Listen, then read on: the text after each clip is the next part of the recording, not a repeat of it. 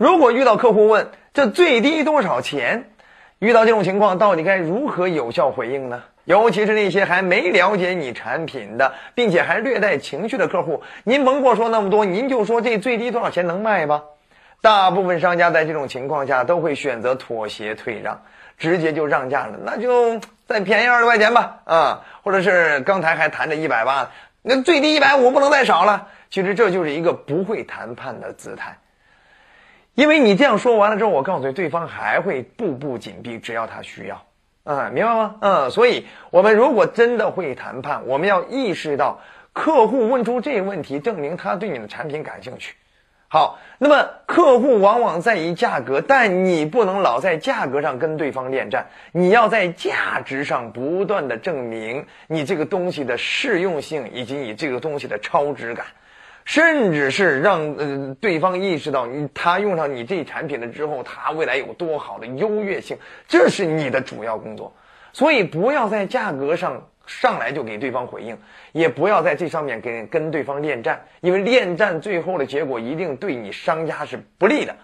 好，那我们到底该怎么做呢？我们要争取一个机会，让对方可以听我们如何去塑造价值。那怎么争取机会呢？那就是我们要跟对方去提到，价格虽然很重要，但更重要的是这些东西适不适用于你。如果不适用于你，多花一毛钱都浪费。只有适用你的情况下，你才有必要去了解它到底值不值的问题啊。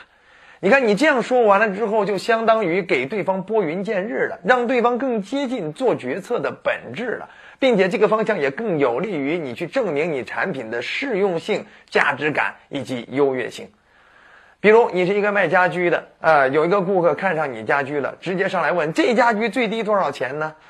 你有两招可以去回应他。第一招就是去做调研提问，不正面回应多少钱的问题。你要先问他，先生，您用它做什么用啊？您放在什么样的场景里啊？是家用还是办公啊？对不对？你家里到底多少人呢？对不对？空间怎么样啊？等等，你通过提出来一系列相对比较专业的问题，就会带着对方走。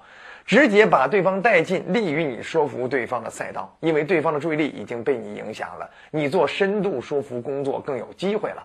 那么第二招呢，就是也不直接回应价格的问题，而是把对方引导到价值的探寻上啊。比如说，先生，价格固然是一方面，但更重要的是，您用上我们这一款家居了之后，您少说也得用上十年呀。那我花两三分钟就可以完整的给您介绍一下这款家具，您再做决定也为时不晚呀。如果有些销售员就三两两呃三言两语给你说完了之后就让你做决定，你不怕你后悔吗？你买回家如果不适用了，他还能给你退钱吗？哎，他一听是这个理呀，那你给我介绍介绍吧，你不就有机会去证明这款产品的价值性，去证明这款产品的适用性以及匹配性、优越性了吗？